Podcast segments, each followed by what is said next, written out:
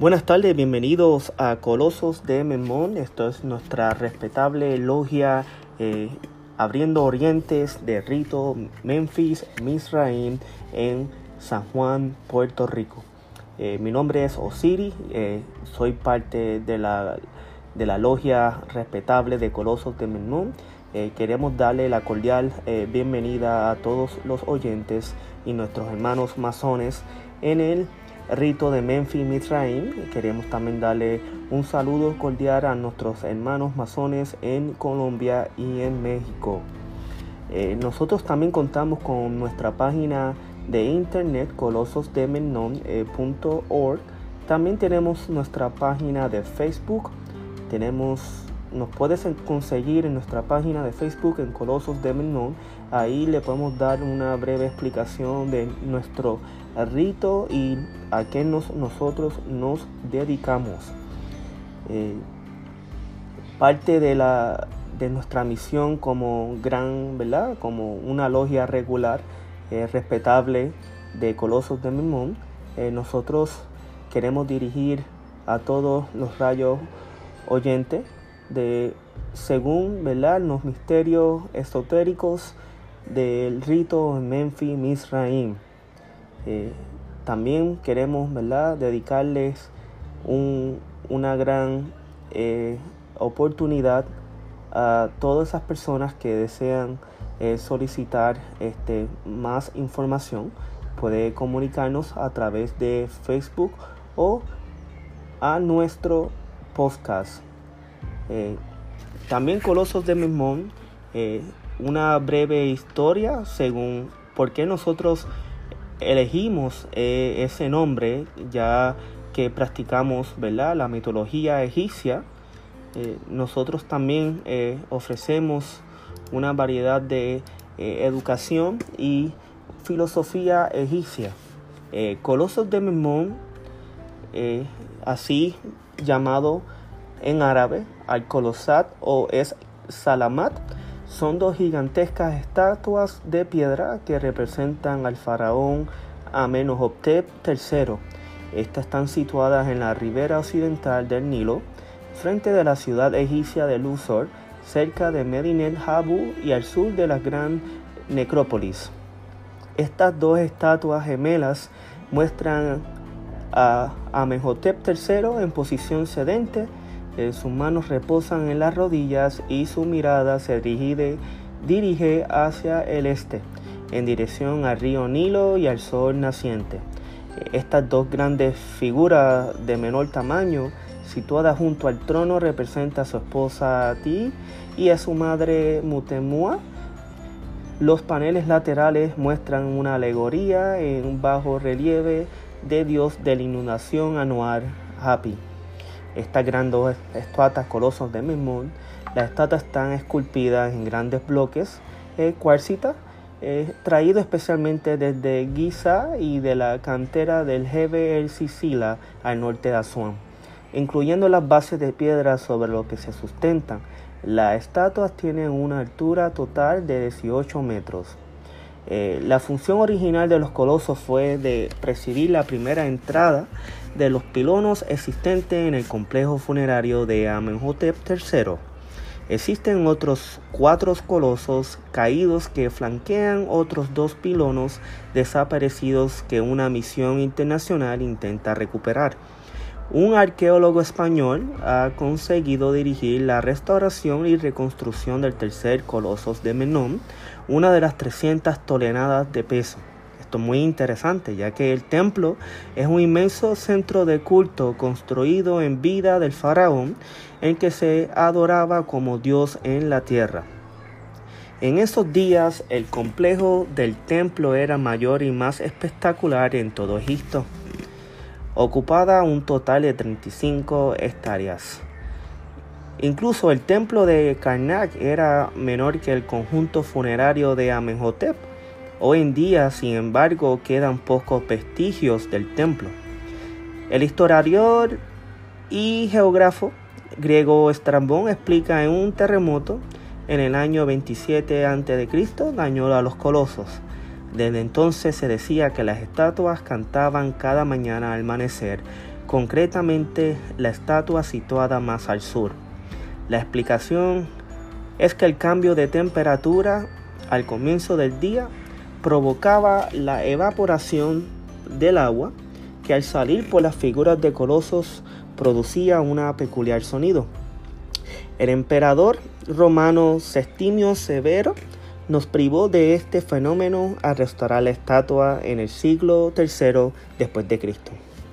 El nombre de Colosos de Memnón eh, proviene del periodo helenístico.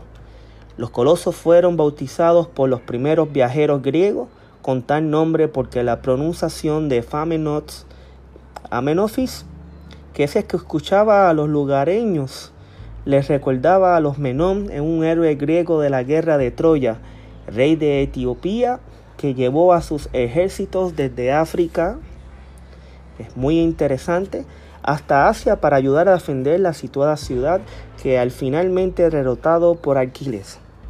Eh, no obstante, eh, por eso es que nosotros como masones eh, decidimos nombrar nuestra respetable nueva logia en San Juan, Puerto Rico como Colosos de Menor número 5. Esto es prácticamente nuestra historia breve sobre lo que es Colosos de Menor.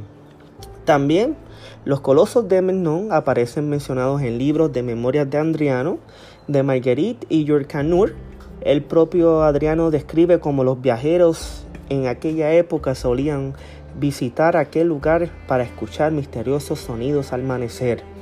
Muy interesante nuestra referencia. Eh, también eh, nosotros contamos con el rito eh, Memphis Misraim. Esto es prácticamente un rito eh, muy derivado, diferente a nuestros ritos eh, regulares que conocen, ¿verdad? rito York, otro rito eh, escocés. nosotros somos muy dedicados a la mitología egipcia. El, rito Menfi y Misraim, llamado también como el rito de Menfi y Misraim, también para algunos de los ritos egipcios y judaicos, Pasó a la República de muchos años de Argentina por dos momentos históricos eh, muy diferenciados y separados en el tiempo por unos 40 años sin actividad conocida. Eh, las distintas rupturas y divisiones que sufrió la francmasonería a través de su historia del mundo afectaron directamente a las organizaciones masónicas llamadas obediencias, instaladas en el territorio argentino. En el caso de los ritos de y Misraim, de Misraim y de y Misraim, esas rupturas han sido causadas la pérdida de documentos y registros, por la cual en la actualidad no se cuenta con un listado oficial y fideligno de quienes fueron los líderes mundiales del movimiento en estas distintas etapas de su evolución histórica. Sin embargo, teniendo en cuenta que la masonería es una sociedad tipo iniciático cuya enseñanza se transmite a través de un sistema organizado de símbolos y no mediante de una doctrina escrita, la falta de los documentos no constituye una cuestión central.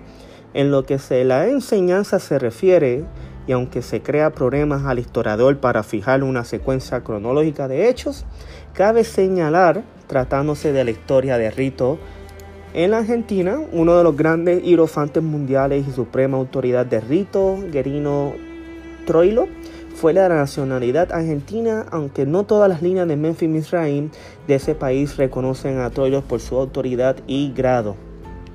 Eh, bien importante, ¿verdad? Que cabe recalcar que algunas versiones sostienen que este rito habría comenzado a practicarse en Argentina en el siglo 21, en la época de su supuesto fundador italiano Giuseppe Garibaldi, eh, luchó en América del Sur.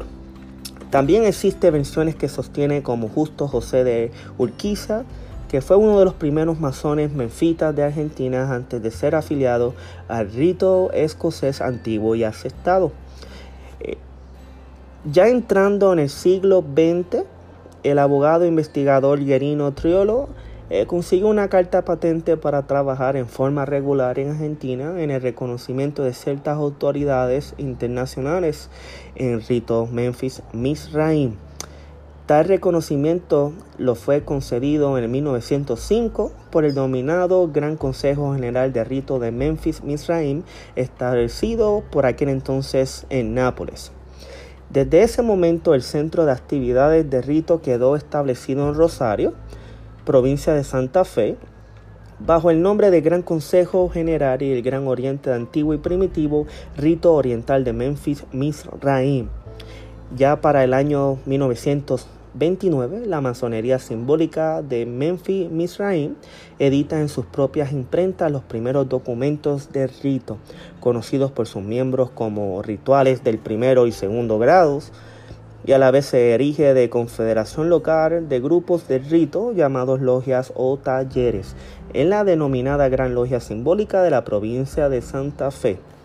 En ese momento, para algunos de los masones de rito, la máxima autoridad mundial de Memphis Misraim era denominado el Gran Hierofante Mundial, Armando Rombaus de Bélgica, mientras que Guerino Troilo ostentaba ya el grado de 97 grados y se perfilaba como su sucesor.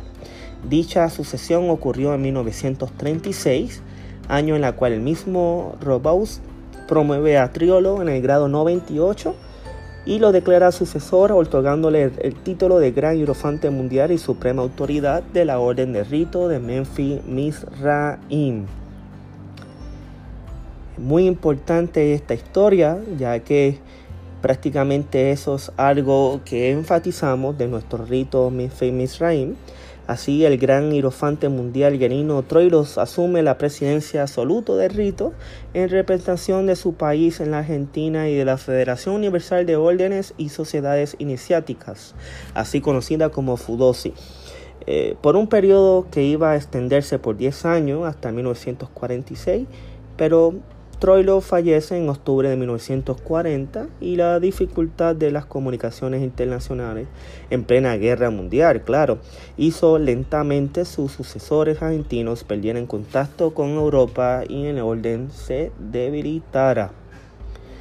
Eh, ya la orden se silencia al momento de la muerte de Genino Troilo. Funcionaban 11 logias que dependían de la Gran Logia Provincial de Santa Fe Dichas logias practicaban un rito masculino y no se estaba en la asistencia de logias femeninas. Esto es muy interesante ya que dos dichas logias, a pesar de cobijarse bajo la gran logia provincial, eh, practicaba otros ritos masónicos llamados el rito escocés antiguo y asestado. Por otra parte, el llamado rito de abducción es decir, como masones integrados del modo indirecto de la Gran Logia, funcionaba la Gran Logia femenina Hijas de la Unión, siendo su primera venerable maestra Catalina Ramis. Después de la muerte de Troilo se intentaron estrechar vínculos con otra organización denominada de Gran Oriente Federal Argentino, pero sus propias publicaciones de la orden de revista Niver, herederos de ritos, se sintieron acefalos y faltarles su líder y cesaron su, en sus actividades. De aquí prácticamente es nuestra una historia breve de, de dónde sale, promueve lo que es el rito Memphis Misraim. Actualmente estamos ubicados en la Gran Logia en Colombia, Bogotá, y tenemos nuestra nueva eh, logia carta patente en San Juan, Puerto Rico, Colosos de Memón, eh, utilizando el rito de Memphis Misraim. Eh, es muy interesante hablar de este rito, ya que este rito ha sido un poco arduo y sostenido en diferentes órdenes. Eh, este rito se puede criollizar, ya que nosotros como puertorriqueños eh, eh, se ha fomentado a través de todos los años un rito escocés antiguo y aceptado donde partimos unas nuevas orientes y una nueva orden, donde fomentamos el rito de Memphis Misraim. Aquí los dejo con una breve historia. Eh, de tener alguna pregunta, no duden en comunicarnos en nuestra página de Facebook, eh, Colosos de Menor número 5. Que todos tengan un buen día.